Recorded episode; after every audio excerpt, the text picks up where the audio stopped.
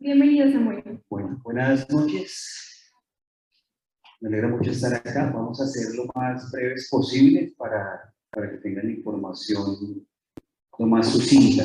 Eh, hace, hace algún tiempo escribí este libro que se llama La amenaza de la ideología de género. Son tres libros, este es el primero. Muchísimos de nosotros hemos escuchado hablar de ideología de género. Eh, más o menos hace unos 5 o 6 años fue como el boom de ese tema. Mucha gente, inclusive puede haber aquí algunos de ellos, están en conferencias sobre ideología de género. Vamos a hablar de ideología de género eh, con una visión un poco distinta de, de, lo que tal vez ustedes han escuchado hasta ahora. No, no, no difiere, digamos, ni controvierte lo que tal vez han oído, pero sí lo complementa porque hemos hecho algunos descubrimientos teóricos, por decirlo en esos términos, para eh, beneficio de la preservación de la civilización occidental que viene siendo tan golpeada, porque aunque hemos conocido sobre ideología de género, el avance de la ideología de género no ha parado, al contrario, se ha profundizado. Entonces, como que nos aclimatamos, decimos en Colombia, no sé si se nota mi acento, soy colombiano. ¿Se nota el acento o no? En Chihuahua me dijeron que hablaba como galán de telenovela colombiana. Entonces dije, bueno, voy a hablar como en las novelas, ¿no? Y pues entonces, ¿qué papito? ¿Bien o no? Me dijeron, no, no, mejor así, no, hable como, como habla. Bueno, entonces, eh, se nos borró la pantalla, ¿qué pasaría? ¿Sigue? ¿Sigue, sigue? Bueno, ese es el libro. Entonces, eh, resulta que una teórica eh, LGBT dijo que el sujeto de la revolución marxista había mutado del proletariado al través.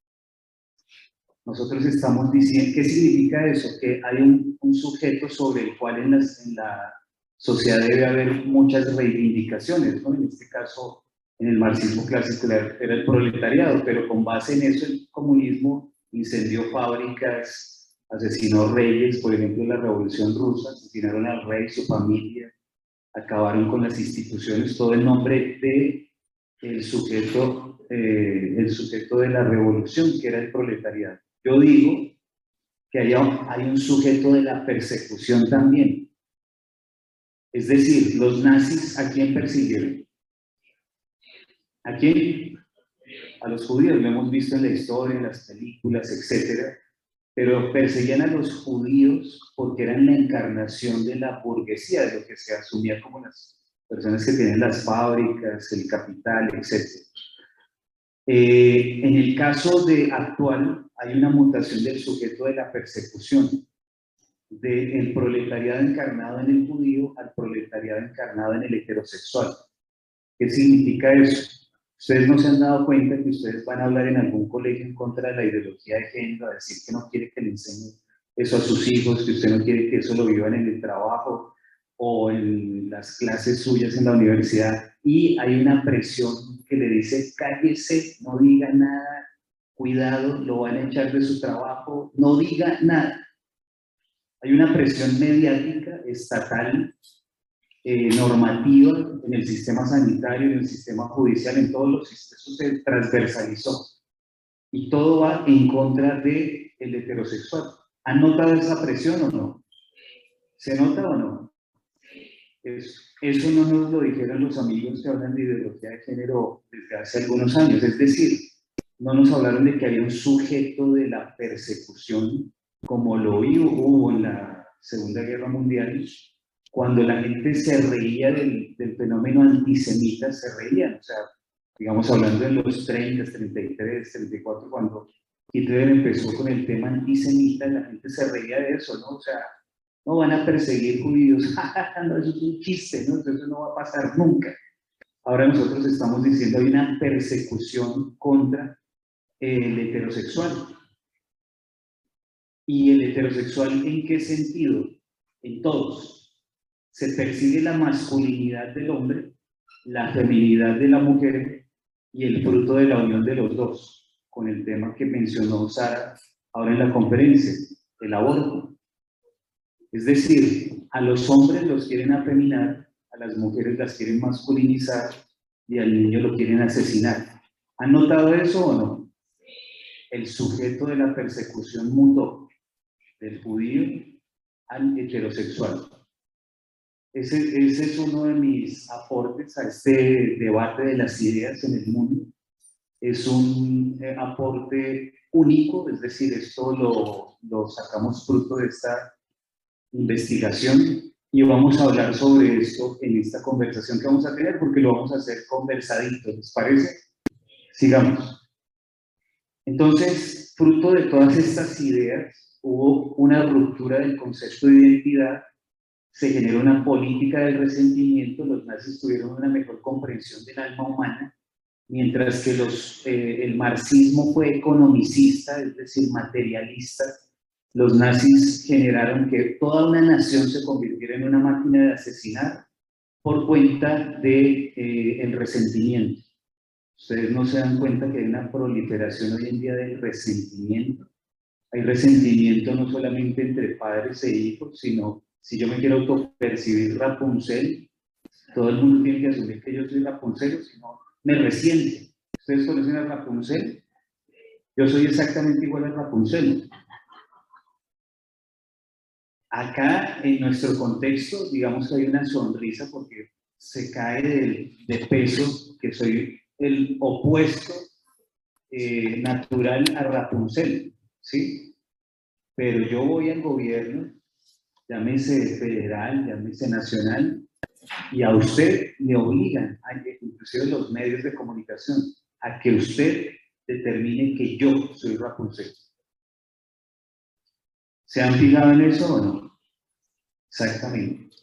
Y la estrategia de victimizarse y criminalizar. Hitler eh, criminalizó a los judíos, digamos, eran unos gusanos, decían literalmente, que iban a acabar con Alemania y en nombre de eso encendió a una Alemania que se convirtió, como decía hace unos minutos, en una máquina de asesinar. ¿Qué pasa en este momento?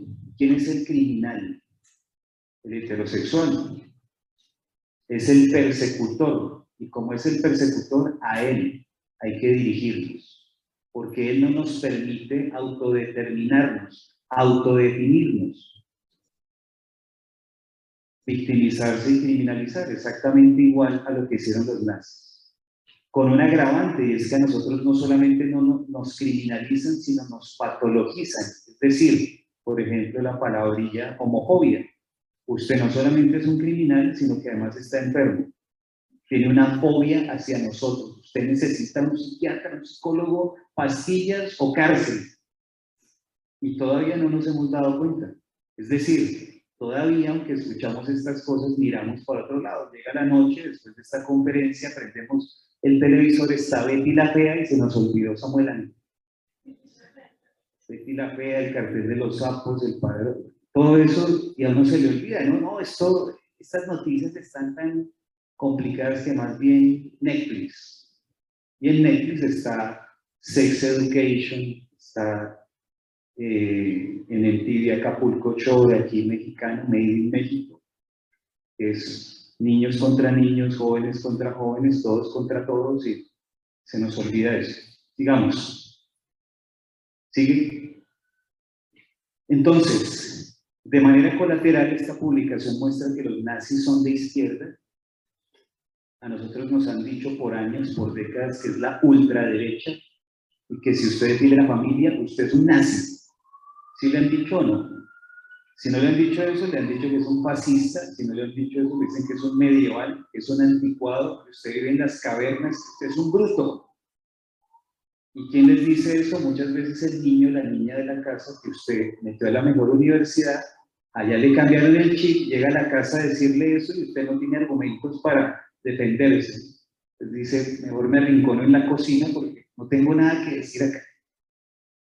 Los nazis son socialistas, decía Goebbels, el ministro de propaganda de Hitler, que eh, ellos eran los verdaderos socialistas de Europa. Eso no se lo dice a uno la izquierda.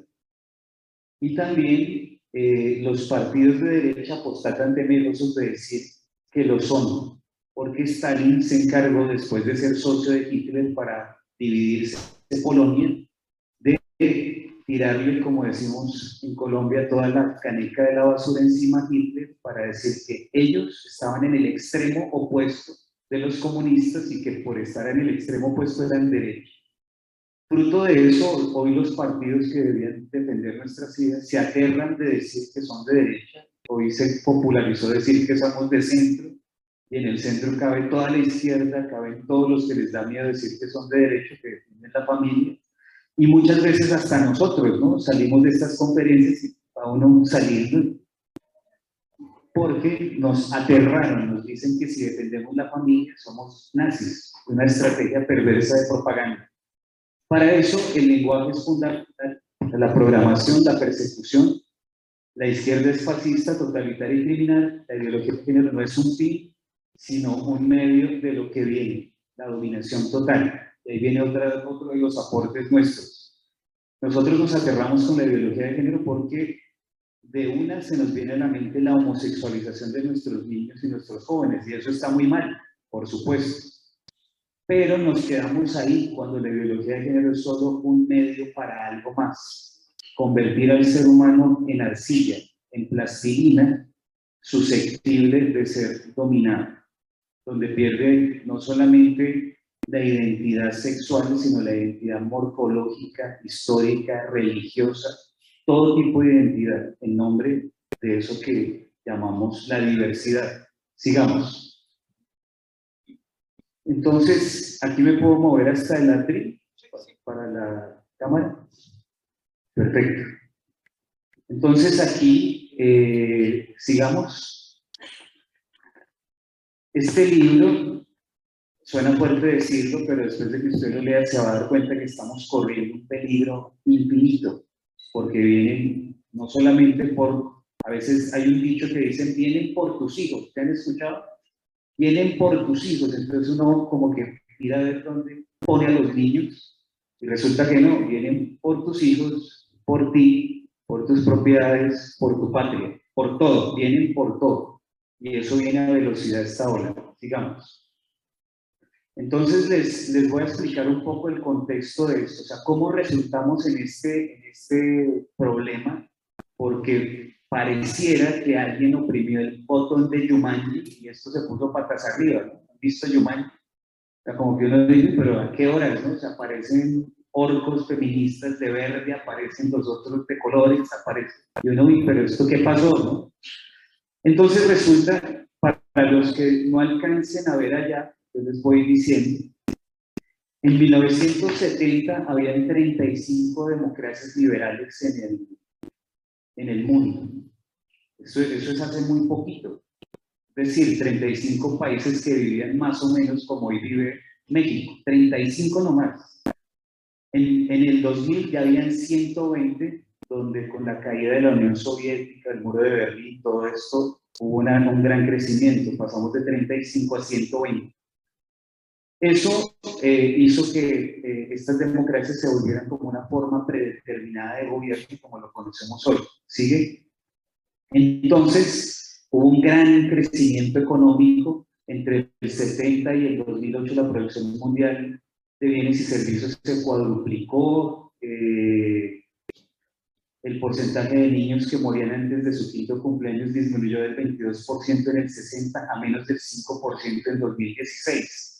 Si se dieron estos crecimientos económicos, la democracia liberal se expandió, ¿por qué estamos como estamos? Es decir, ¿por qué estamos hablando de estas ideologías, de esta cosa? Sí, económicamente estamos más o menos bien. En México, por ejemplo, se vive muy bien. No sé, en Guadalajara es la primera vez que visito Guadalajara ¿Qué tal se vive en Guadalajara? ¿Más o menos bien o no? Eso más o menos bien, tranquilos. Entonces uno dice, ¿qué pasó? ¿no? Y en el mundo este crecimiento sigue.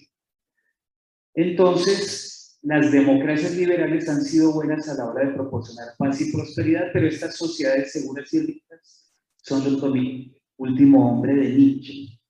¿A qué se refiere eso del último hombre de Nietzsche? Sigue se pasan también en la búsqueda interminable de la satisfacción en lo material, no tienen nada en su núcleo, ni metas, ni ideales más elevados por los que estén dispuestos a luchar y sacrificarse. Este tipo de vida no satisfará a todos. Nosotros vivimos muy bien pero nuestra vida es muy distinta de las generaciones pasadas, es decir, las generaciones pasadas tuvieron que abrir trocha para pasar de una ciudad a la otra, tenían que subirse a los árboles a bajar las frutas, hoy nosotros cogemos el celular y nos llega la comida de la casa, si queremos salir de acá pedimos un carro y nos llevan, o sea, fácil, ¿no? Facilísimo. Y eso ha hecho que en nuestras sociedades se inocule el último hombre de Nietzsche, es decir, alguien que no tiene metas, no, tiene, no le importa nada, ¿no? Muchos de nuestros bebés de la casa, ¿no? El bebé lo tenemos que cuidar en la casa, alimentar, el niño tiene 40 años, no tiene metas, estamos esperando a que él tome la decisión de su vida, está conflictuado, nene a los 45 todavía no sabe. Eso pasa, ¿no? Pasa. Bajémosle la edad, 20, cinco, pero pasa. ¿Sí o no? No los oigo, ¿sí o no? El que está allá en la foto soy yo. El pelo igualito, Elena. El último hombre de Nietzsche. Yo era ese último hombre de Nietzsche. Tenemos 15, 16 años, pero ese era yo. Sigue. Ese soy yo después de varios pases de cocaína. Entonces, el último hombre de Nietzsche viene deformándose, ¿no? Se deforma la identidad. Sigue. Este soy yo después de una sobredosis de cocaína.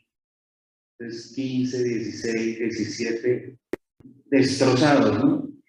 Y todo fácil, ¿no? A mí me pagaron para, para no prestar el servicio militar, la mejor universidad. Fácil. Sigue. Entonces, a raíz de estas deformaciones de identidad, se empieza, llámese drogas, ideologías, fiesta, rumba, tequila, mariachis. Eso, cuando uno no está bien con los piecitos en la tierra, empieza a golpear la identidad. Hay muchos estudios sobre identidad que se están preguntando qué nos está pasando porque están pasando cosas en con ese último hombre de Nietzsche, ¿no? Viene repotenciándose los problemas de deformación de la persona. Sí. Entonces miremos estos casos. Por ejemplo, esta distorsión de la realidad. Un hombre se queda viudo porque a su mujer le actualizan el software. Se casó con un holograma. En Japón compró un holograma que tiene como una mujercilla ahí adentro. Le pagan a esa empresa para tener un certificado de matrimonio y como tienen que actualizar el software al, holograma, está asustado de perder a su esposo. Deformación de la, de la realidad. Sigue, sigue. Una feminista se casó con ella misma y se separó la semana porque era muy machista su pareja. Eh, ella decidió divorciarse alegando maltrato psicológico por parte de ella misma.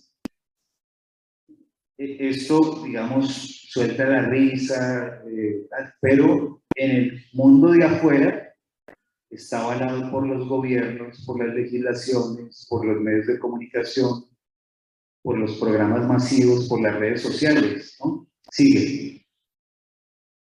Este señor es un transhumano, se conectó aquí unas aletas electrónicas y entonces él dice que se está descubriendo, se está encontrando consigo mismo y con la naturaleza. Sigue. Ahí en ese videito aparece con sus aletas conectadas aquí al cerebro. Es de España, tiene 24 años y se define como transespecie, dice él, ¿no? No sé si los alcanzan a ver todos, más o menos. Listo, sigue. Una mujer se casa con una estación de tren y tiene sexo mental con ella. Entonces uno dice, no, pues esto es una locura, ¿no? Esto es la legislación actual de nuestros países. Es decir, la legislación protege esto. Ustedes no han escuchado hablar del término eh, libertad, eh, se me fue el término. ¿Cómo? No. Eh, el libre desarrollo de la personalidad. ¿Han escuchado hablar de eso? Eso es esto. Entonces hay que dejar la libertad a la persona para su personalidad. Sí, esto aquí no se alcanza a ver por la matica, bueno, menos mal, es un transexual, es una foto en, en Instagram de una publicación de él. En la parte de abajo tiene una bolsita lo que no le dicen a nuestros jovencitos, porque todos los medios de comunicación propagandean que las relaciones homosexuales son iguales, inclusive mejores que las heterosexuales, pero lo que no le dicen es que hay relaciones homosexuales donde los jovencitos quedan lisiados, se les revienta el ano, se tienen que conectar una bolsa al estómago para eliminar sus excrementos, eso se llama colostomía. Ahí está el señor con la colostomía y en los medios, en sus redes, en Instagram, hay jovencitos que le escriben diciendo, ay, qué rico la colostomía, yo quiero hacerme la colostomía, explícanos, explícanos nuevas prácticas de colostomía para hacerlo bien. Entonces es la degeneración de la degeneración, ¿no? la degradación de la degradación, es decir, algo que sería digno de un psiquiátrico, pues eh, convertido eh, a base de propaganda en eh, modelo modelo de comportamiento. ¿Sigue? Entonces, ¿cómo llegamos a todo eso? Hay un libro que se llama Instrucciones para convertirse en fascista de una socialista eh, italiana que se llama Michela Murgia, que dice, el lenguaje es la infraestructura cultural más manipulable que conocemos. El lenguaje es la infraestructura cultural más manipulable que conocemos. Y continúa diciendo lo siguiente. Sigue, oye, Hola. Devuélvete. ¿Por qué razón se deberían derrocar las instituciones si para obtener el control basta con cambiar el sentido de una palabra y ponerla en la boca de todos? En el marxismo clásico, en el nazismo clásico, derrocaban las instituciones, como decía en la Revolución Rusa, pues, si tenían que acabar con las fábricas, incendiar, matar al rey, ahora lo hacen con lenguaje. ¿Cómo lo hacen? Cambiar el sentido de las palabras y ponerla en la boca de todos. Por ejemplo, LGBT. Nosotros hasta hace muy poco, los que tenemos algunos años, sabemos que LGBT hace poquito, hace 10 años, por decir algo. ¿Y qué es LGBT? ¿Qué es? Por ejemplo, ¿qué es él? O sea, mujer homosexual. ¿Qué es G? Homosexual. ¿Qué es B? O sea, eventualmente homosexual. ¿Qué es C? O sea que a veces se viste según su homosexualidad. O sea, estamos hablando de homosexuales. Pero hemos caído en que cambiaron el sentido de una palabra, la pusieron en la boca de todos y con eso nos controlan. Porque nosotros mismos nos referimos a esas personas como LGBT. Dice un libro que se llama Foucault para encapuchadas, proliferar hasta el absurdo las anomalías psicosexuales, con el fin de borrar las denominaciones varón-mujer. Entonces, por eso ustedes en Facebook verán que hay 45, ¿no? O sea, ya no es LGBT, sino LGBTTTQ más y otras más, ¿no? En el mundo de Facebook son 45. ¿Qué otra palabra hay que nos hayan puesto en nuestra boca y le hayan cambiado el sentido? ¿Cómo? Género, por ejemplo. Pues no hablamos de sexo, ¿no? Varón, mujer, sino género, y eso ya, según ellos, expande a, a lo que se nos ocurra, ¿no? Por ejemplo, en Francia hay un señor que primero se autopercibió mujer, hoy se autopercibe caballo y tiene un documental en Netflix es decir, el aplauso a lo, digamos, a la incoherencia, ¿no? ¿Qué otra palabra? LGBT, género, la misma homofobia. ¿Qué es homofobia? Uno, fobia a los homosexuales en el, en el contexto de ellos, pero digamos que se hablaría como de una fobia al hombre, homofobia. Nosotros tenemos fobia al hombre, creo que la fobia al hombre la generan las feministas, pero no es algo que nosotros, que corresponda a lo que nos están diciendo. Pero por homofobia, algo que no está ni siquiera en el código penal, están llevando a la cárcel a la gente. En Colombia una rectora de un colegio la llevaron a la cárcel 20 años por homofobia. Y usted ve el código penal colombiano y no existe la palabra ahí. Entonces ponen las palabras en la boca nuestra y con eso nos dominan. ¿Cuál es el problema de todo eso que están diciendo? Porque ustedes dicen, pero ¿cómo me dominan si yo, eso es una porquería, a mí no me gusta eso, yo no creo en eso? Porque usted, a base de presión mediática, judicial, estatista, se comporta como si estuviera acorde con esas palabras. Es decir, sabedor de que lo pueden llevar a la cárcel o que puede perder el trabajo o que a su hijo lo pueden sacar del colegio o perder una materia, usted se mueve en el cuadrito que le determinaron en esa cárcel que se llama homofobia. Usted va con pasitos, entonces a usted le dicen homofobia y usted va para atrás. Fascista, racista, porque usted habla de eso, usted es un racista. Y si usted no viene a estas conferencias o no se forma, usted termina arrinconado y no sabe qué hacer y se comporta en el recuadro que le pusieron de homofobia. Lo mismo con LGBT, con fascista, racista, medieval, etc. Es decir, nos tienen atrapados en el marco conceptual que ellos nos construyeron. Increíble, ¿no? Y usted ya habla de LGBT y los menciona como una comunidad. Comunidad es algo así como los, salesianos, los eh, agustinos. Yo no le he visto ninguna virtud a eso que llaman comunidad LGBT. O sea, comunidad no tiene nada. Al contrario, se podría decir como concierto para. ¿no? Sigue. Entonces, ¿qué hacen con las palabras? Si quieres hacer pensar de la misma forma para someternos a las mismas reglas, reduce el número de palabras y las que uses ponle el significado que tú quieres, que tú quieres en la boca de todos. Reducir el número de palabras. Nos han reducido. Por ejemplo, en este estudio, sigue. Atrás. Bueno, sigue. Aquí, aquí lo que habla es de una estrategia de los nazis para que a base de repetición nosotros eh, creamos las mentiras. Recordarán ustedes el dicho de que cuando una mentira se repite, se convierte en una verdad. Eso viene de los nazis. Sigue.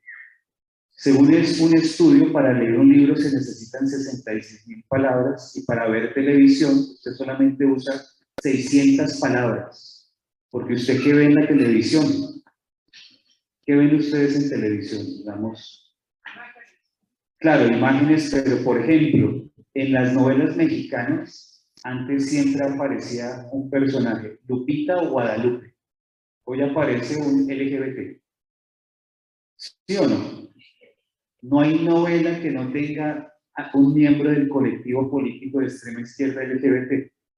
Lo que pasa es que nadie le dice colectivo político de extrema izquierda LGBT, sino le dice son de la comunidad. Entonces, el persecutor es usted, el delincuente es usted, el enfermo es usted porque usted es un homofóbico, usted tiene una fobia. No sé si se están dando cuenta de la cárcel que nos construyeron, que es más grande que la muralla china y no nos hemos dado cuenta. O sea, mientras no nos liberemos de esto, ellos no necesitan ni siquiera un fusil para dominarnos. Increíble. Sí. Entonces, por eso expandieron el nivel de canales eh, en, el sistema de televisión. Tenemos Netflix, tenemos eh, Amazon, tenemos HBO, eh, tenemos Disney, y fuera de eso, cada uno de ellos tiene N programas o películas o series, sigue. Entonces, en cada serie estará el colectivo político de extrema izquierda LGBT con sus ideas, con la diversidad, con el amor, love is love. Dice, no, pero ¿cómo me voy a ir contra el amor?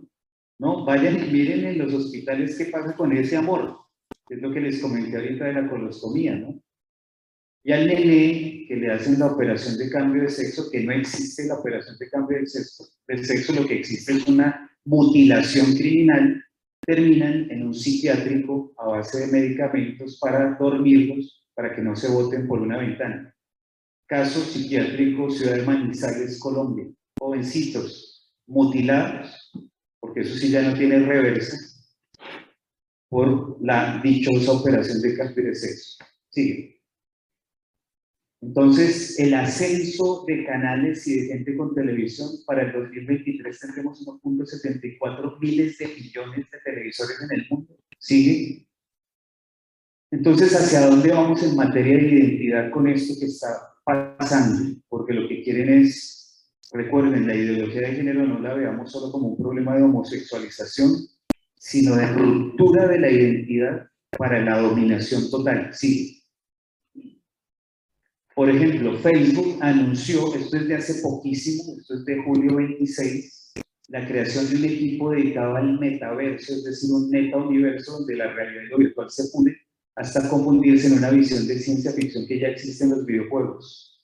El metaverso es el futuro de la red social, según su fundador Max Zuckerberg. Entonces vamos a, en un universo virtual parecido a los videojuegos, ustedes saben que una de las causas más importantes en uno de los estados mexicanos de separación de matrimonios es los videojuegos.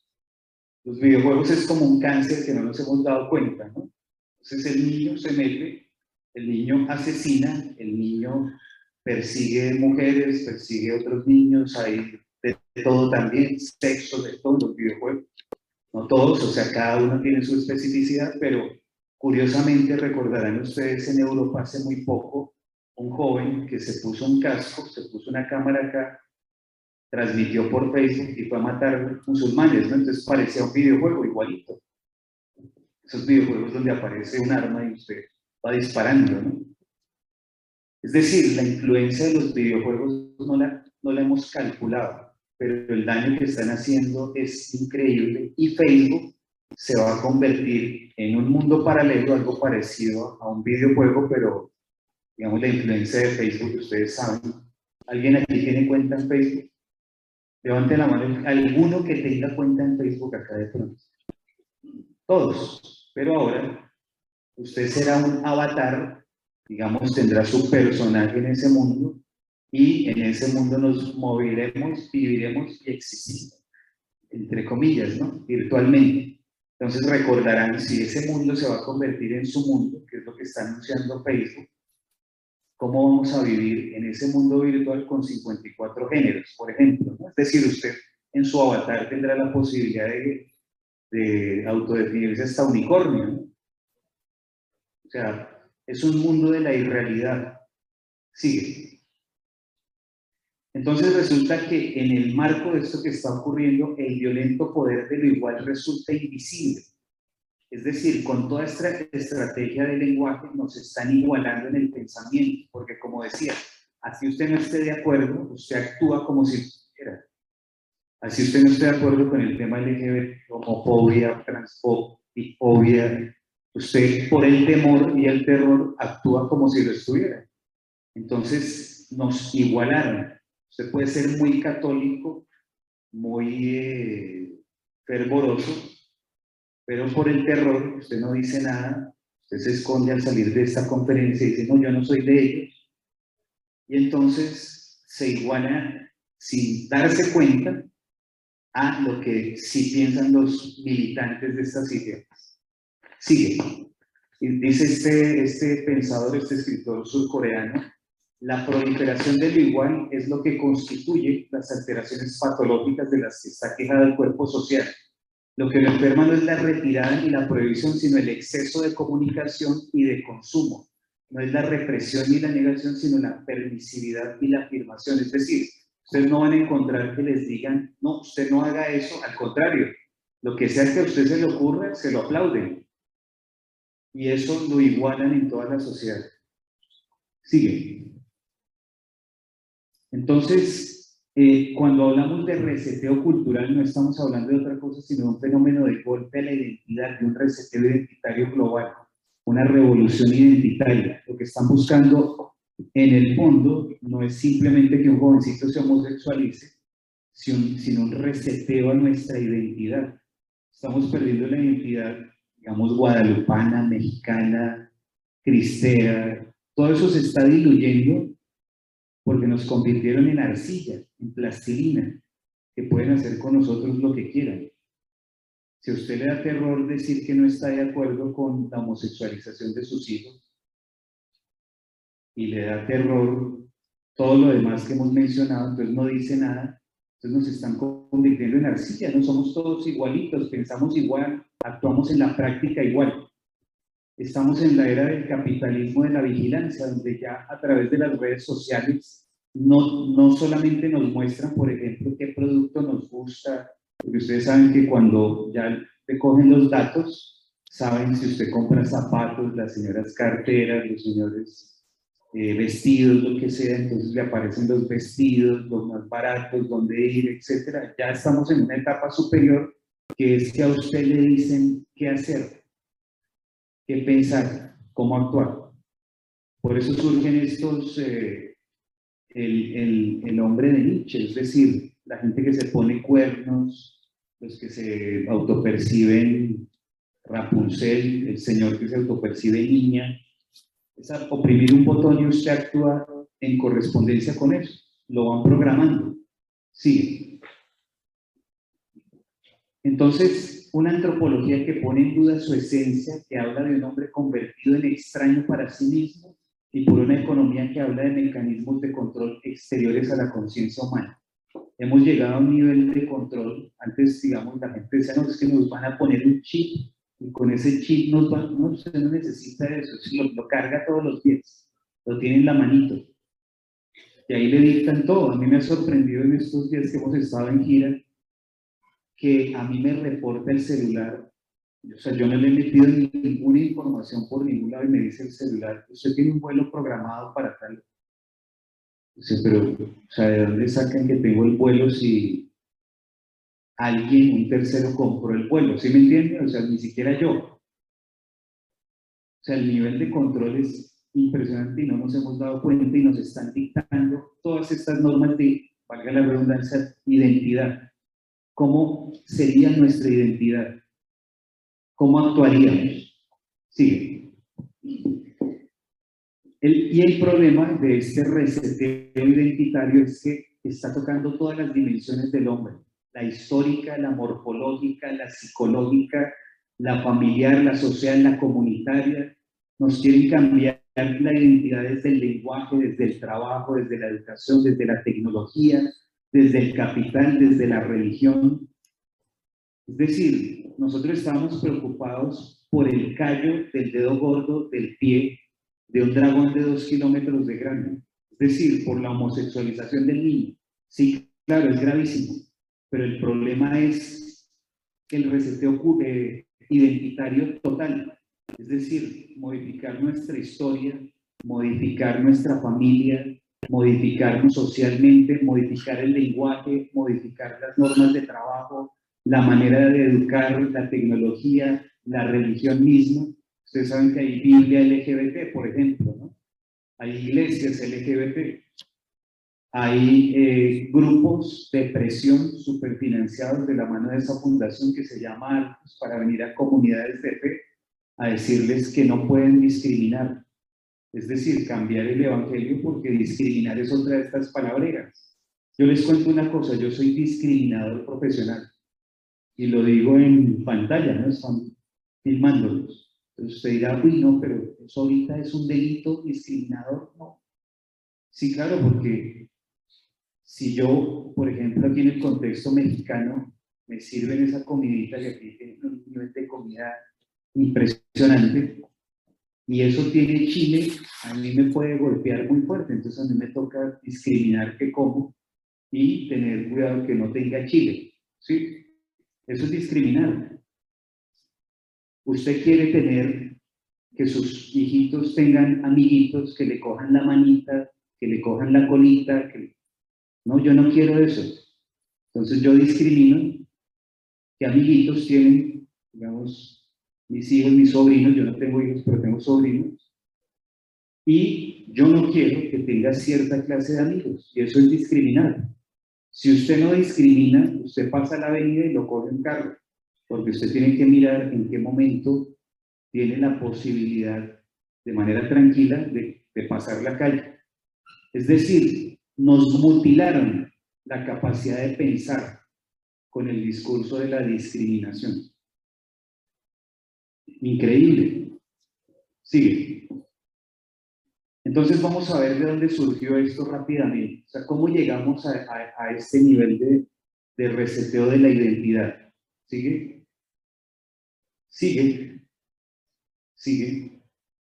Este señor Martín Heidegger es un filósofo nazi, un filósofo nazi que rompió con la metafísica de Occidente, cosificó al ser humano y expandió la subjetivación hasta el techo.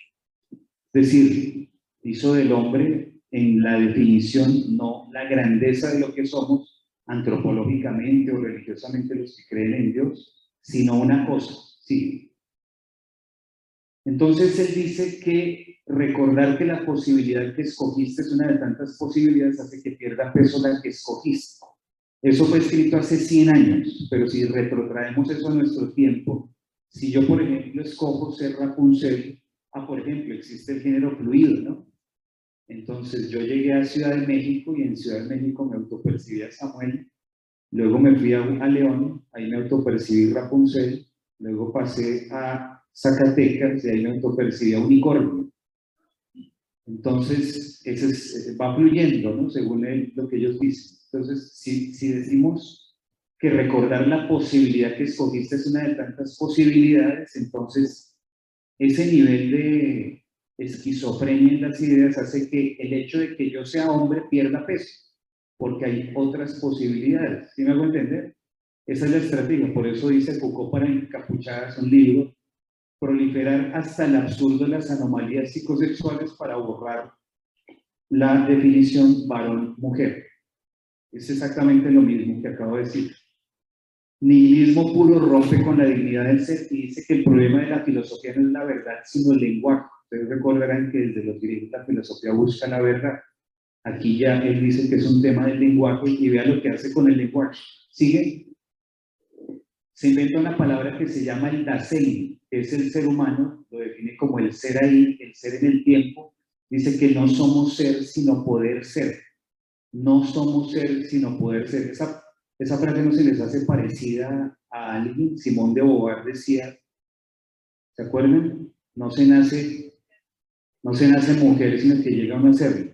Levante la mano la que aquí se autoperciba mujer. Ahora levante la mano las mujeres. Sí, porque uno dice, levante la mano la que se autoperciba y no falta ver allá atrás un hombre de pronto hay infiltrado, no, o sea, una cosa es autopercibirse y otra cosa es ser, ¿cierto? ¿Alguna de ustedes nació mujer o llegó a serlo? Nacieron. Simón de Beauvoir decía, no se nace mujer, sino que llega uno a serlo. Es una incoherencia, ¿cierto? Ustedes nacieron mujeres. Simón de Beauvoir plagió a Martín Heidegger porque ella eh, tomó esto. Simón, eh, Martín Heidegger dice, no somos ser, sino poder ser. Simón de Beauvoir dice no se nace mujer, sino que llega a nacer y lo plagió. Le hizo una modificación en el contexto de la mujer. Él es el padre del existencialismo, por, por eso es papá, digamos, de las ideas de Jean-Paul Sartre, Simón de Beauvoir, que eran existencialistas. ¿Sigue?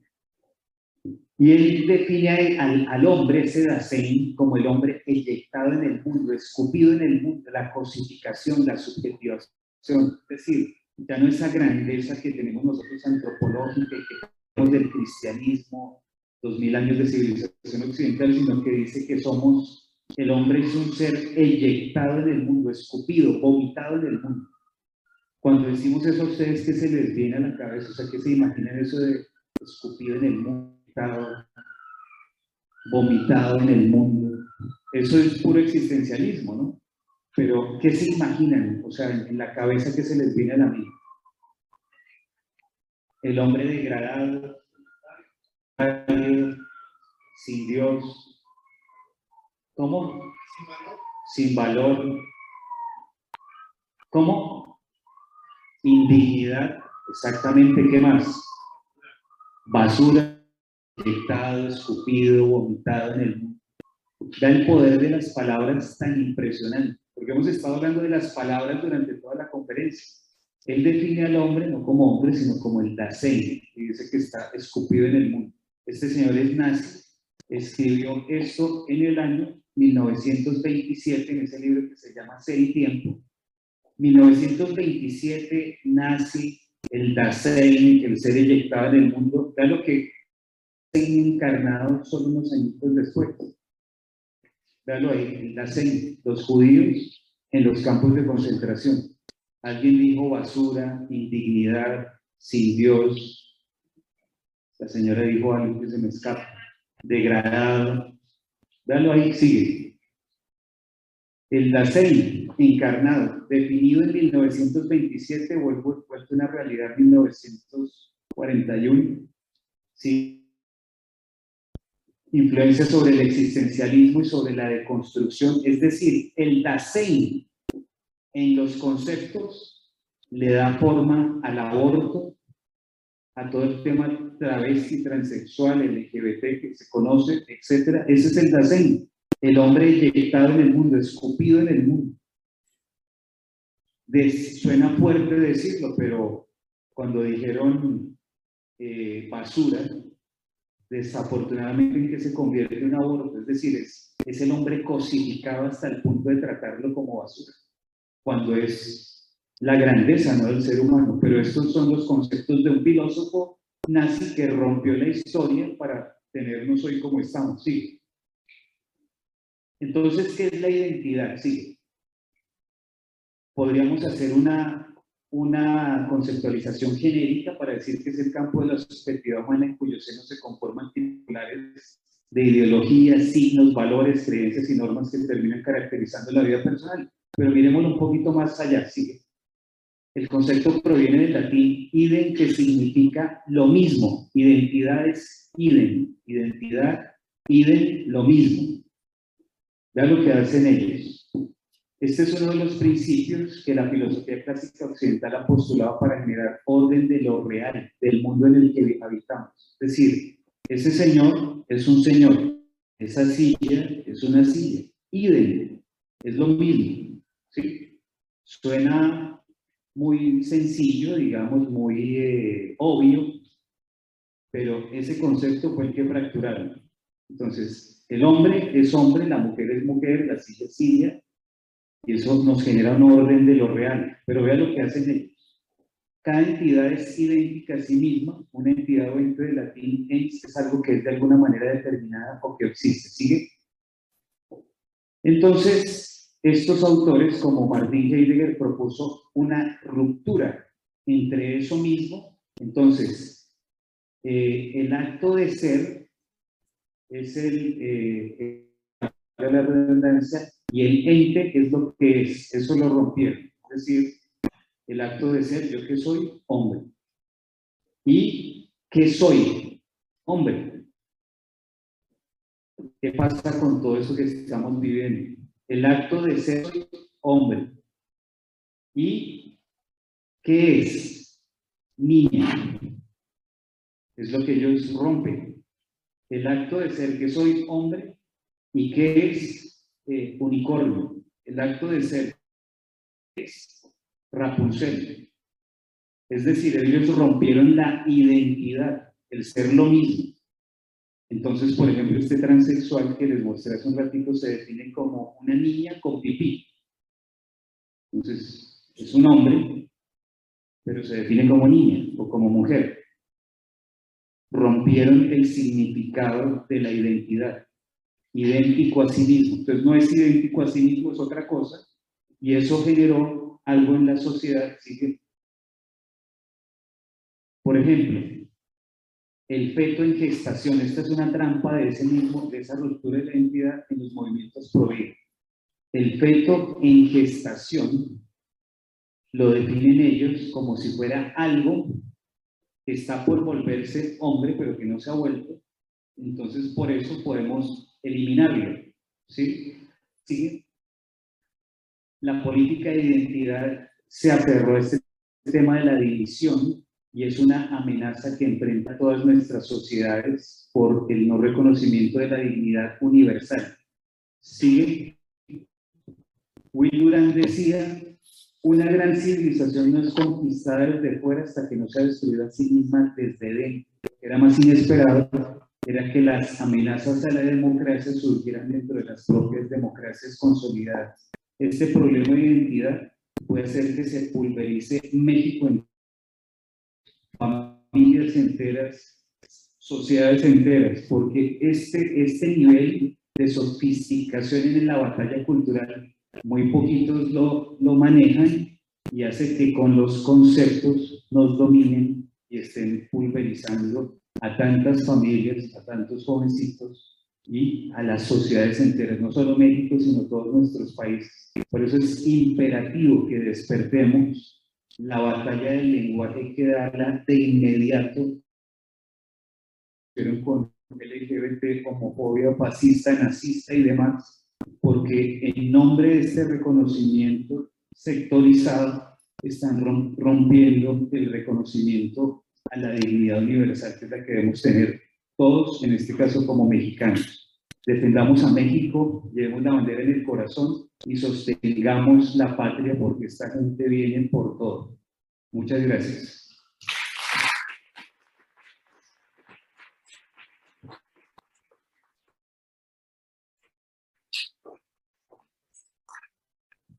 Muchas gracias, Samuel, por tu esfuerzo y tu entrega a esta causa. Les recordamos que tenemos 15 minutos para hacerle preguntas a Samuel. Por favor, que sean breves y concisas. Levanten su mano para que los puedan identificar.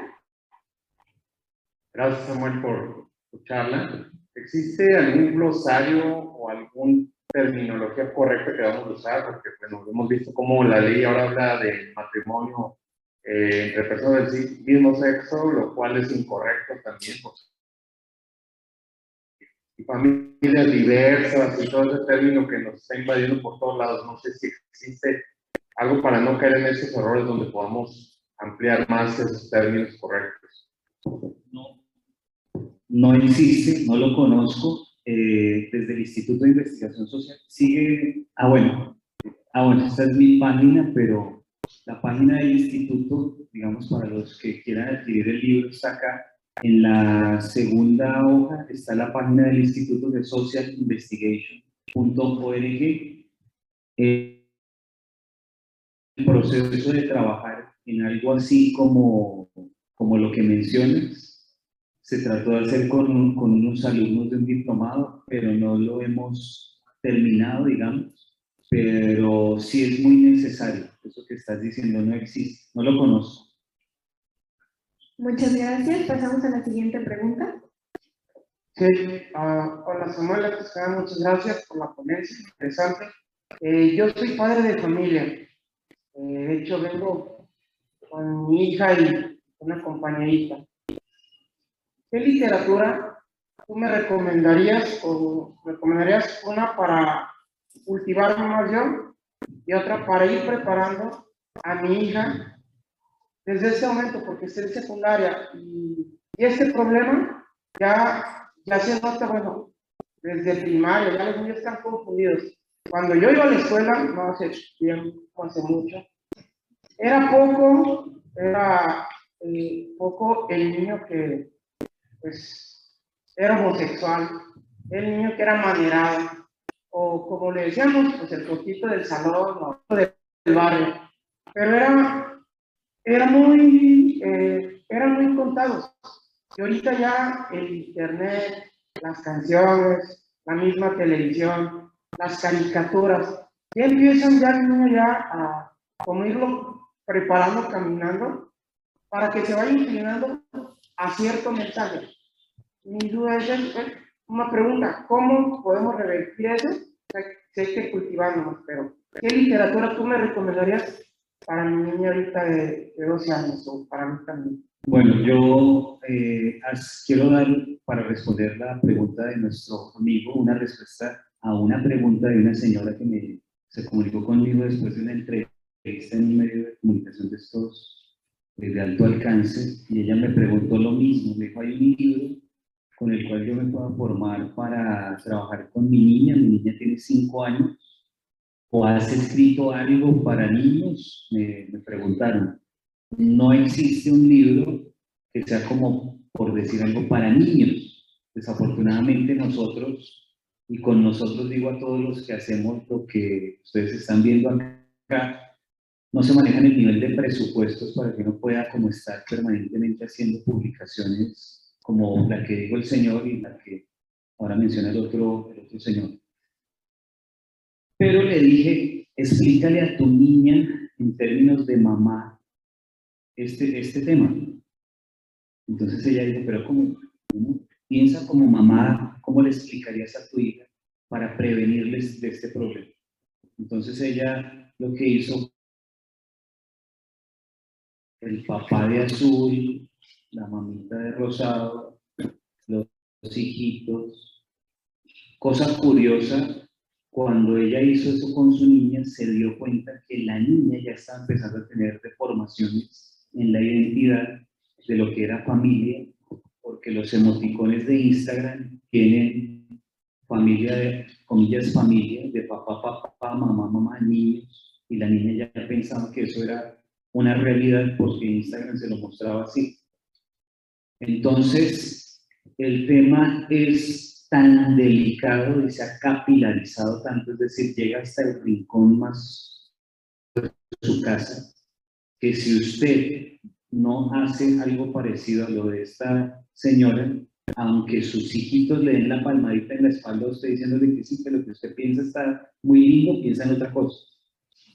Programas o series como Sex Education, no sé si alguien la ha visto en Netflix, es un colegio donde hay un joven que es el que le hace terapia sexual a todos sus compañeros y dentro de lo cual pues hay la permisividad total, como dije ahorita, es decir, si eres homosexual está muy bien, si eres lesbiana está muy bien, si eres todo está muy bien, si tienes eh, masturbación, anticonceptivos, aborto, o sea, todo el paquete completo con los mejores actores del momento.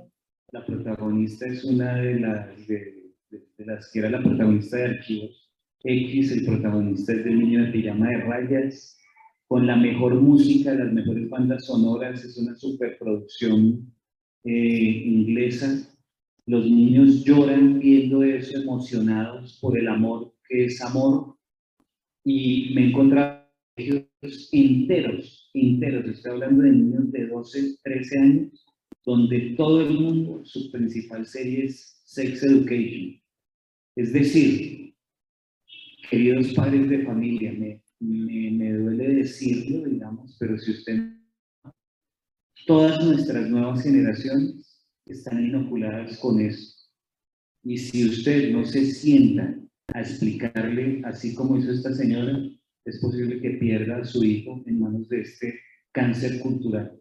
El tema se capilarizó a unos niveles detestables, digamos en esos términos. No tengo el libro, espero algún día hacerlo, lo mismo que el otro, eh, porque los, digamos, tenemos, y eso que nosotros tenemos un instituto de formación, es decir, formamos a la gente en estos temas, porque esto que estamos haciendo es una eventualidad.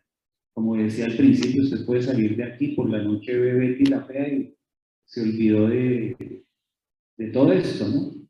Pero cuando usted se empieza a formar tres meses en un curso especializado, seis meses en un diplomado, usted tiene ya la capacidad de eh, argumentativa de hacerle, digamos, un poco igualdad de armas con la contraparte, ¿no? como en los, eh, cuando habían los duelos, ¿no? Igualdad de armas, ellos tienen una espada, bueno, usted también, ellos tienen un tanque de guerra, bueno, usted también tiene los argumentos. En este momento nos vinieron con tanques de guerra y mirage, y usted tiene un tenedor tratando de ver cómo hace. Entonces nos toca formarnos. Muchas gracias, Samuel. Pasamos a la siguiente pregunta. Yo tengo duda, bueno, no entendí bien como la relación entre el, el concepto del Dasein y el aborto, ¿no? O sea, ¿qué tiene que ver que, que tú estés vivo en el mundo? O sea, que es, claro, el existencialismo de John Paul Sartre, creo que después, y entre que, es, o sea, aunque estés vivo en el mundo, no tienen, o sea, ¿dónde está el derecho a matarte, no? Esa es una, ¿no? Luego, la otra es, Ah, la otra era este... De a una nomás. Ah, bueno, no, mentiras. Ah, no, o sea, yo, ¿qué es lo incorrecto entre la distinción que hace Heidegger entre el acto del ser, no? Y esto digo porque es incorrecto porque yo creo que sí hay que hacer esta distinción, porque por ejemplo el día de hoy, que vivimos una sociedad muy infantilizada, tenemos, o sea, niños jugando a ser hombres y hombres jugando a ser niños, ¿no? Entonces, sí, si hay diferencia entre el ser y el acto del ser, entonces, ¿por qué ese término es incorrecto? Súper, buenísimas preguntas. ¿Me recuerdas la primera? ¿Qué tiene que ver el concepto del Dasein? No, la, la primera. Ah, sí, es la primera. ¿Qué tiene que ver el concepto del Dasein con el aborto? ¿no? O sea, ¿qué tiene que ver que tú Ah, estés ok. existiendo en el mundo con que alguien tenga derecho a matar? Exactamente. Él tiene que ver en el, en el siguiente sentido. Una cosa es el ser humano con su dignidad, el ser humano con su grandiosidad, digamos, de hijo de Dios. Y otra cosa es cuando tú a ese ser humano lo reduces casi que a ser basura y una cosa. Es la cosificación del ser humano. Si tú cosificas al ser humano, tú puedes hacer con el ser humano lo que quieras. Si la sociedad, si nosotros eh, todos nos cosificamos, apague y vámonos, o sea, puede pasar lo que sea, ¿no? Entonces, por eso decía, no solamente es la conceptualización de la permisividad del aborto, sino de todo lo demás, el concepto del LGBT, el transexualismo, las drogas, todo, porque es la cosificación. Estamos escupidos del mundo, somos una cosa, alguien definía, decía basura, desecho, desperdicio, en ese sentido se abre la compuerta, ¿no? Eres una cosa, haz lo que quieras, ¿no? Y en el tema, tú mismo diste la respuesta en el tema de la di- diferencia entre el, el hecho de ser y lo que se es.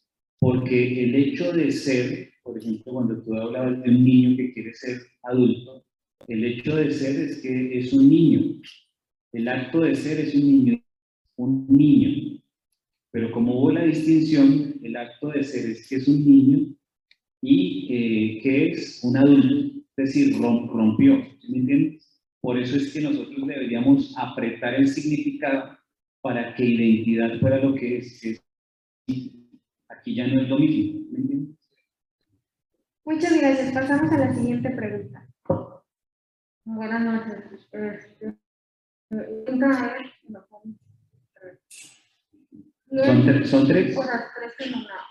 ¿Qué, es la finalidad de este movimiento transexual, de este movimiento de, de, de LGBT? O sea, ¿qué finalidad hay detrás de esto? ¿Quién está detrás? ¿Quién se, quién se beneficia con estos movimientos y por qué? O sea, por ejemplo, yo qué le voy a decir a mi hijo, no, no, este, no hagas caso a esto porque a mí siempre que tú seas no queremos saber de ¿Quién es, quién está detrás de esto? ¿Qué finalidad tiene? ¿Por qué se está llevando a cabo estos movimientos mundiales?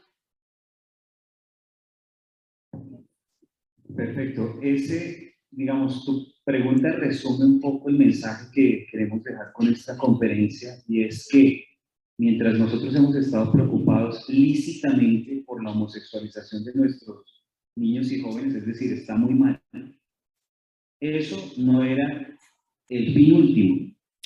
El fin último es que nosotros todos nos convirtamos en plastilina manipulable, en arcilla.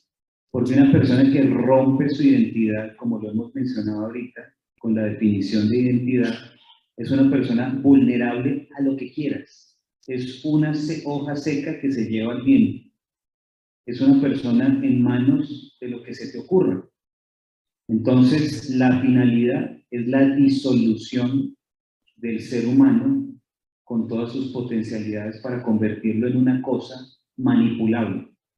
Es decir, tú decías, ¿y quién está detrás? Pues detrás está gente que quiere la dominación total.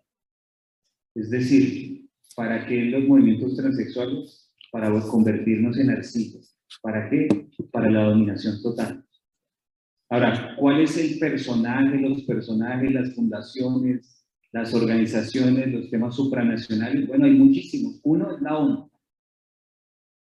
O sea, nosotros nos venden por un lado el tema de la UNESCO, entonces los niños, la educación, y por el otro lado, la UNESCO patrocina a una organización que se llama GALE, por sus siglas en inglés, Global Alliance for LGBT Education, Alianza Global para la Educación LGBT, donde lo que hacen es romper con la sociedad, con todo esto que yo les mencioné hoy. Eso hace la ONU.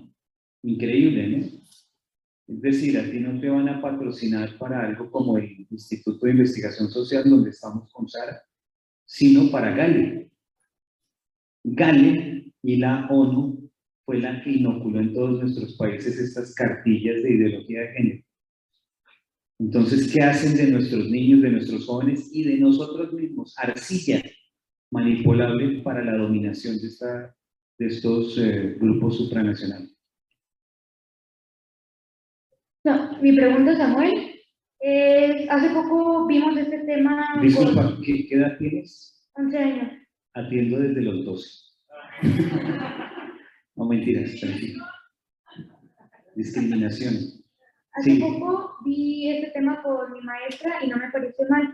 Lo que a mí no me gustó fue que diera su opinión, que lo, lo representara como si estuviera bien. Nos dijo todo que si nosotros queríamos ser así, es, es totalmente normal, que estuviéramos tranquilos, que no había por qué sentirnos cohibidos ni nada de eso. Yo no estoy de acuerdo con eso y siento que muchos de mis compañeras, más que nada, se sienten como identificadas con ella. Y siento que se podrían, no sé, como tomar un ejemplo en ella y al ser así, tomar eso, esas palabras que dijo que, no está nada mal y ell- mis compañeras hacerlo. ¿Que, ¿En qué puedo ayudar yo? Es mi pregunta. Bueno, no, no sé si lo entendí bien o si todos lo entendimos, pero estamos hablando de un niño de 11 años que tiene una profesora que le dice que todas estas cosas están muy bien y que sus compañeritas están de acuerdo. Sí es así, ¿cierto?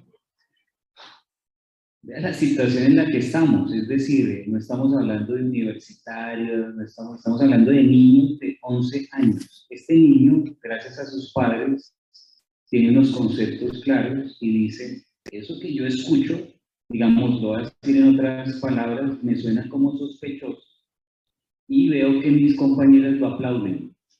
¿Qué podría hacer un niño como este? Actuar en consecuencia, es decir, decirle a su profesora, yo venía hablando con, con los jovencitos que nos están, digamos, anfitrionando, que fuimos a la comida, y, y anoche me decían, no, pues es que yo, ha llegado al punto en que el profesor prefiere omitir este tipo de comentarios, porque yo siempre le digo que eso no es así, le argumento por qué no es así. Entonces, a estos niñitos hay que darles los argumentos para que eh, en, una, en un sano debate venzan a la contraparte.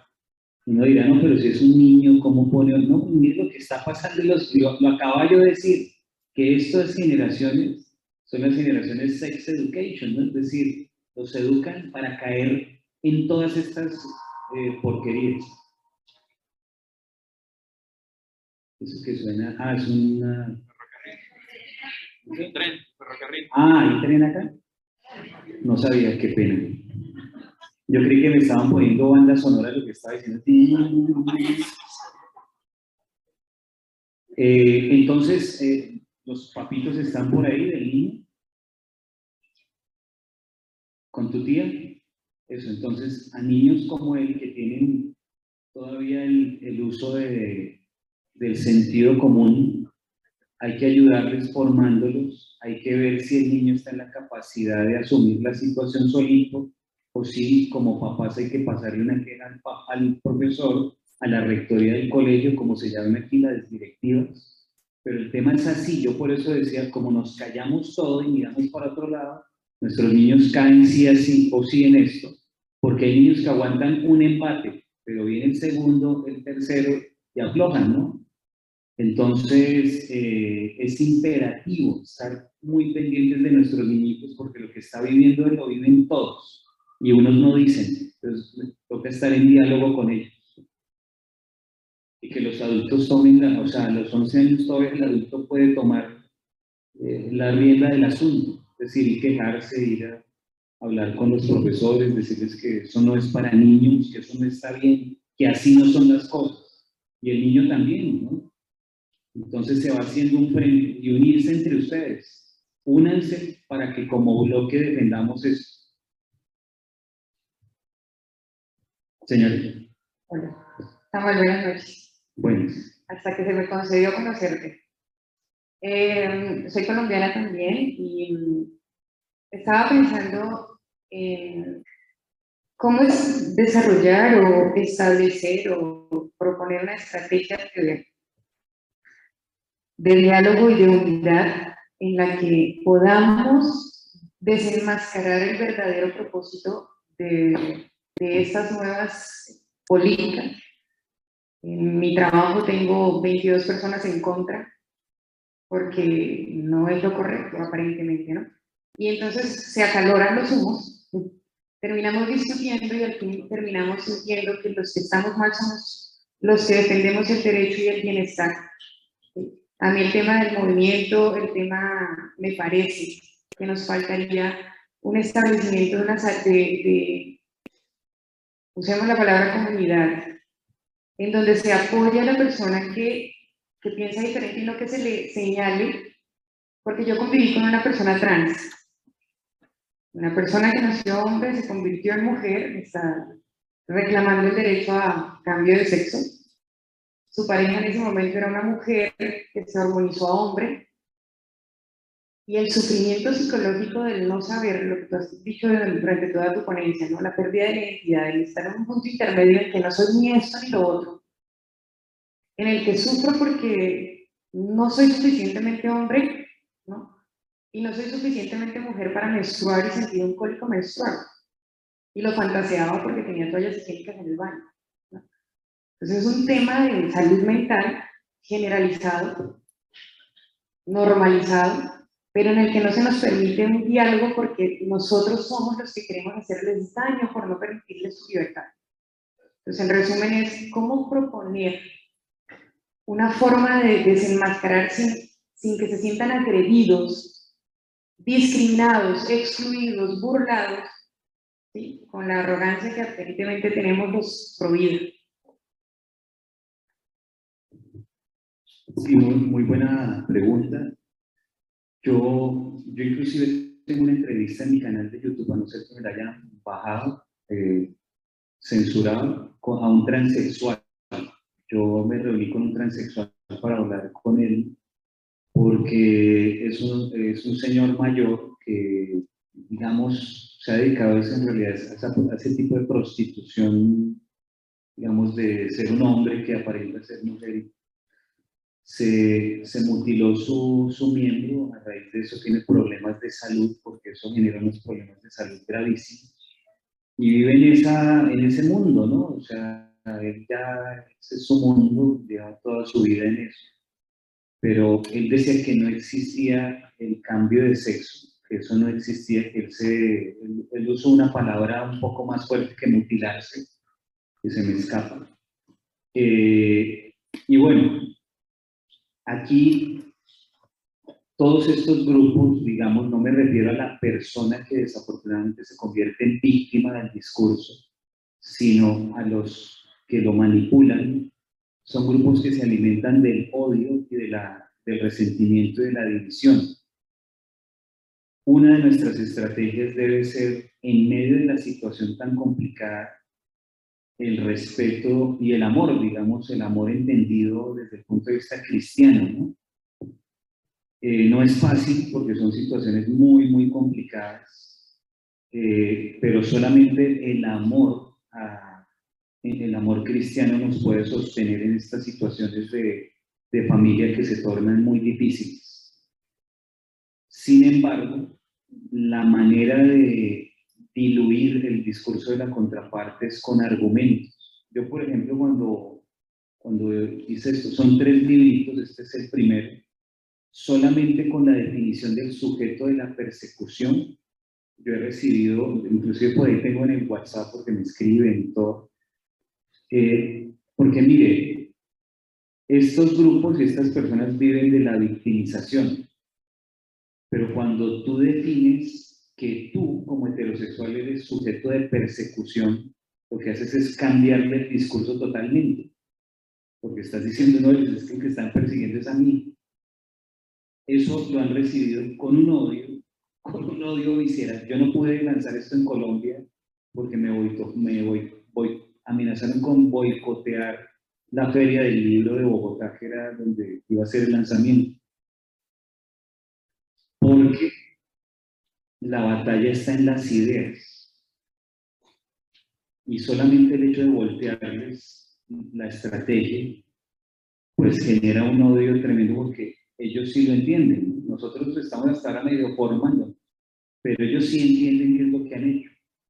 Entonces el tema es sofisticar el discurso nuestro, formarnos y brindar el, el amor y la comprensión humana. Yo, a veces cuando yo hago estas conferencias y digo cosas de alguno de estas casuísticas, es decir, de estos ejemplos, pues la gente suelta la risa o algo. Yo no lo hago con términos, digamos, de burla de la situación de alguien, eh, sino del, del, tema casuístico. O sea, uno con casuística entiende, los, con ejemplos entiende, pero, pero nosotros tenemos que tener una comprensión que va en lo que sí somos hijos de la civilización cristiana. Entonces eso es importante, ¿no? No vamos a salir de aquí a, a tratar mal a alguien o algo así, sino como el niño mismo dio el ejemplo. ¿no? Decía, no, es que yo veo que esto no, y así mismo uno le puede hablar a los profesores, a los rectores, y de esa manera vamos venciendo, pero el problema es que nosotros le, damos, le hemos dado la espalda a la situación. Entonces, está ocurriendo algo en un colegio, no decimos nada. Trabajo, no decimos nada. Así tengamos 22 amigos en contra, hay que decir, o sea, con respeto, con argumentos. La gente está viviendo un episodio de propaganda superior a la propaganda sobre la Alemania nazi. A base de propaganda, a la nación eh, alemana la convirtieron en una máquina de matar por ley. Era ley, digamos, la ley amparaba todo lo que hicieron. Hoy la ley ampara estos asesinatos de, por ejemplo, el aborto, que es un crimen miserable, o sea, es lo peor que puede haber en nuestra sociedad. O sea, deberíamos estarnos rasgando las vestiduras y estamos mirando para otro lado, y la fea. Entonces, el episodio de propaganda es tan fuerte que nos tienen aletargados. Bueno, como dicen en, allí en las cantinas, la última y nos vamos. Eh, Samuel, muchas gracias. Eh, pues ahora sí, como decía Sara, eh, para pasar a la acción un poco apoyando también, como decía, la última participación, cómo entrar en una comunidad y jugando con estas mismas reglas con las que los demás juegan, cómo eh, entramos en una comunidad en la que podamos acceder a contenidos de valor, contenidos que nos hagan reflexionar para nosotros como familia, para nuestros hijos, quizá una comunidad en la que podamos poner al, al, servicio de los demás, oye, pues estas series eh, eh, de televisión o, esta, o estas películas o estos videos de YouTube en los que podemos nosotros irnos, irnos formando e ir formando a nuestros amigos, quizás a nuestros familiares, y en los que podamos ir aportando ideas, eh, porque finalmente este desarraigo que nos está pegando es, es desarraigarnos de la identidad, de la familia, eh, estos eh, ya, no, eh, ya no están pensando incluso en, en quedarse en una ciudad, en un pedazo de tierra, en su familia, sino en día vivir otro día en otra ciudad, incluso eh, una pensión, o no estar pensando en esto y estar en, comunidades virtuales que al final de cuentas no les permitan y defender sus derechos. ¿no? Eh, ciertamente este monstruo que está mucho más allá de, estas, de, de lo que vemos, pero que finalmente lo que pretende es deshumanizar quitar, porque este juego de las comunidades que no lo son, son virtuales, en, las que no se conocen, y en las que no se echan mano realmente unos a otros, eh, lo que terminan haciendo es dividir y quitarle la identidad a cada persona y poderla hacer tan manipulable como decir, bueno, ya llegaste a los 60, a los 80, no tienes una pensión, no tienes de qué vivir a y, y te la pasaste viviendo el momento eh, sin pensar en un futuro y sin tener algo por qué. Entonces, eh, no sé, estas, este debate eh, o continuarlo dentro de una comunidad, quizás podría funcionar, digo, seguramente que ya existen, no sé si, si, ya existe alguna y en la que podamos irnos sumando, ¿no? Bueno, nosotros en el instituto, la verdad es que se ha venido dando ese fenómeno porque el Instituto de Investigación Social, que aquí en México lo constituimos como Instituto Hispanoamericano de Investigación Social, eh, tiene diferentes programas de círculos especializados, diplomados, y se generó tal nivel de familiaridad entre la gente que está con nosotros que la gira que hicimos ahorita fue hecha en un 95% por egresados. Es decir, la gira del Instituto de Investigación Social fue hecha por egresados, excepto, digamos, este evento que es como un plus, un adicional que ya mañana nos, nos vamos, pero se ha venido generando eso, es decir, lo que empezó virtual se está aterrizando a realidades. Y lo que les mencionó Sara hace un rato del, curso de militancia provida, queremos a raíz de esta gira eh, invitar por lo menos a 100 personas de cada ciudad, por ejemplo 100 de Guadalajara, hacerlo. Es un, es un curso muy económico, es decir, de 30 dólares, creo que eso es como 500 pesos o algo así. Es un curso eh, digamos, de choque en el sentido de que es un curso corto, donde queremos que estén al menos 100 personas de cada ciudad y donde vayamos construyendo esa comunidad de gente informada realmente, porque hay muchísima desinformación. Muchísimos grupos, yo soy también católico practicante, pero uno ve parroquias, grupos, comunidades que no tienen ni idea de esto que estamos hablando acá y que no solamente no tienen ni idea, sino que combaten el que tú lo combatas. Increíble. Y eso se da por la desinformación. Cuando tú tienes los argumentos, la gente entra en otra dimensión, ¿no? Entonces vamos a lanzar ese curso de militancia provida, que es como un paso adelante, es decir, es invitarlo a actuar en consecuencia sobre la base de las ideas y de la formación. Eso la verdad se va a lanzar dentro de muy poquito, es un curso corto, es un curso para generar lazos tener más o menos 100 amigos en cada una de estas ciudades y hacer algo que no hace ninguno de nuestros amigos, pero que deberíamos empezar a construir entre todos y es procesos. Es decir, nosotros venimos a un evento de esto, es una eventualidad. ¿no? Entonces, por ejemplo, mi compatriota dijo, listo, eh, por fin nos encontramos, ¿no? Es, es un evento, ¿no? Pero si generamos procesos de formación, esos procesos nos llevan a la a hilar los, los eh, lazos para convertir en comunidad todo, este, todo esto que se está haciendo. Nosotros tenemos hoy estudiantes de 50 países, es decir, el tema nunca lo dimensionamos a, a esa escala.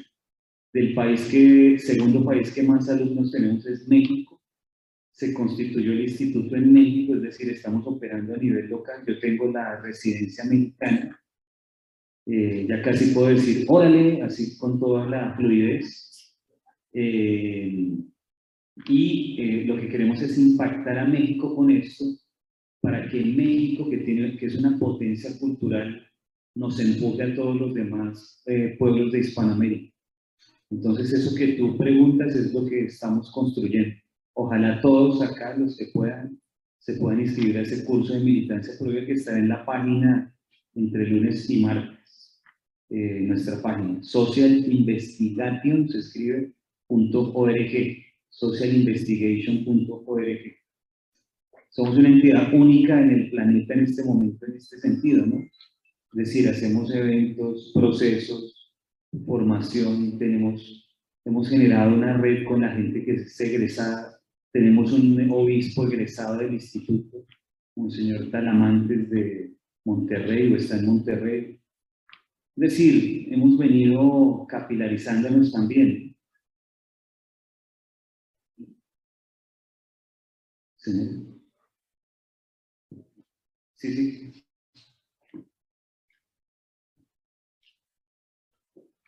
Buenas noches. Eh, esto no solamente veo ya que se está, yo no tengo hijos, pero tengo sobrinas, y desgraciadamente, eh, pues estamos como tratando de orientar a nuestros sobrinos de que esto se viene fuerte, de que no es lo primero que ven. Y mi sobrinita se tocó en el catecismo de la iglesia eh, para formarlos más cristianamente. De hecho, a mi cuñada, no, tienes que empujar por ahí, ¿no? Eh, el, el, maestro que le tocó en este ciclo del catecismo es, es homosexual lo cual lo conozco, me cae muy bien, es un muy lindo muchacho, este, y mi sobrina me dice, ¿sabes qué? Este, ya, eh, pasa que cuando comienza la clase, a, a, las niñas nos dice, bienvenido Andrea, bienvenido Sofía, y a los niños, bienvenida Ricardo. Al principio me dice mi sobrina, pensé que se confundió. después le dije que espera, probablemente se equivocó cinco clases, seis clases, nada. Eh, todas las mamás aplaudiéndolo. O sea, ay, mi profe, qué lindo, qué padre, qué, qué está usted muy... Eh, y yo le, ya, le explicamos a mi sobrina, mira, esto viene fuerte y no es por lo primero que te vas a topar. Yo decidí a ir a hablar con el sacerdote para, le dije, para evitar represalias, le dije a mi cuñada, ¿Era, ¿Era el colegio católico? Es, no, es la iglesia, es el catecismo en la iglesia el catecismo, va al catecismo en la parroquia. Ah, es el, catequista. El catequista, wow. maestro del catecismo dentro de la iglesia católica en la parroquia a la que pertenecemos. Bueno, que vamos a misa. Que... Yo, yo dije hace un ratito que estamos plagados en las parroquias de feministas. A mí, conozco al chico, es del grupo de teatro, me cae muy bien, es un lindo muchacho. Entonces le dije a mi cuñada, mira, todas las mamás en el chat aplaudiendo todo fui a hablar con el sacerdote y le dije, pues pasa esto y esto, y yo no estoy de acuerdo con el lenguaje inclusivo. O sea, el español ya está, la Real Academia no ha... Entonces, pues no es... ¿Para qué mandamos a mi, mandan a mi cuña, a mi sobrina, eh, a que estudie español y obtiene un buen resultado si acá le van a deformar el lenguaje? Le dije al padre, mire padre, pasa esto y esto. Le pido que por favor usted en amor y caridad, eh, pues contacto, que usted tiene más que yo, eh, hable con él y pues yo creo que sí lo hizo el padre, pero me dijo, no, qué bueno que me dices, esto no puede estar pasando no se tiene de parroquia, ¿verdad? Pero al día siguiente era la clase y una niña muy valiente le dijo, profesor, muy buenos días, pero me llamo fulanita y me sentiría muchísimo más cómoda si me dice bienvenida, no bienvenido. Una niña muy valiente. No, no, disculpen, es que yo me refería a todos, es que no le ponía la S, o sea, obvio no, eran ya seis clases, seis semanas y el chico pues se disculpó y, y, yo creo que el sacerdote habló con él, pero realmente ya esto era dentro de una parroquia, en el catecismo, en las clases de catecismo, a chiquitos de... Sí. Que van para primera comunión. Para... Aquí, aquí hay una diferencia entre, digamos, no se puede malinterpretar la misericordia, ¿no? O quieres vender a tus hijos o nos entendemos, o sea, digamos, una cosa es una cosa y otra cosa es otra cosa. O sea, si yo tuviera mis sobrinos, mis hijos ahí, pues me dan muchísima pena. En la clase 1, pero nosotros tenemos la presunción de inocencia por el otro que digamos, está bien, pero una cosa es una cosa y otra cosa es otra cosa y yo los invito en esta charla a que tomen la determinación. O sea, ya llegó el momento de decir, bueno, ya, listo, suficiente.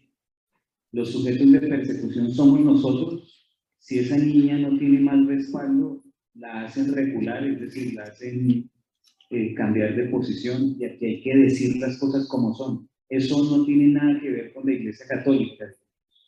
Entonces aquí se confunde el tema, ¿no? O sea, hay gente que dice, no, es comunista, pero es mi amigo. Es decir, usted es amigo de alguien que aprueba el asesinato en masa, que aprueba la expropiación, que aprueba eh, digamos, la eliminación de la propiedad privada, usted, usted es amigo de eso, está usted muy mal de discernimiento. Entonces, por ejemplo, ¿no? que el muchacho es tan lindo, buena gente, divino, y está haciendo esto con los niños, es un criminal. O sea, una cosa es una cosa y otra cosa es otra cosa. Lo que pasa es que ahora nos lo ponen en rosado, pero, pero el tema es delicadísimo, delicadísimo. Eso no se puede permitir de ninguna forma, verticalmente. Yo invito a los hombres a que sean masculinos y sean hombres y defiendan a sus familias. Y a las mujeres a que sean femeninas y brinden todo lo bonito que tienen como mujeres. Pero llegó la hora de que los hombres seamos hombres, porque nos han diluido la masculinidad a base de propaganda. Eh, hola Samuel, Eh, yo tengo una duda. Em, ¿Por qué dicen que la homosexualidad es antinatural si según un artículo de National Geographic, más de 500 especies de animales han presentado estos comportamientos? Bueno, National Geographic desafortunadamente es una organización que cayó rendida en las ideologías. Eh, hace poco sacaron una revista cuyo título era Género, la Revolución. Y entonces hablaban de, que, de esto, ¿no? De que había bisexual, transexual, binario, no sé qué, cosa que no es científica. Y, por ejemplo, si hubiese una especie, una especie que tuviera algún tipo de comportamiento homosexual, yo doy el ejemplo de lo que pasa con las relaciones homosexuales. Es decir, uno no puede comparar, por eso hay que tener discernimiento, una cucaracha con un ser humano.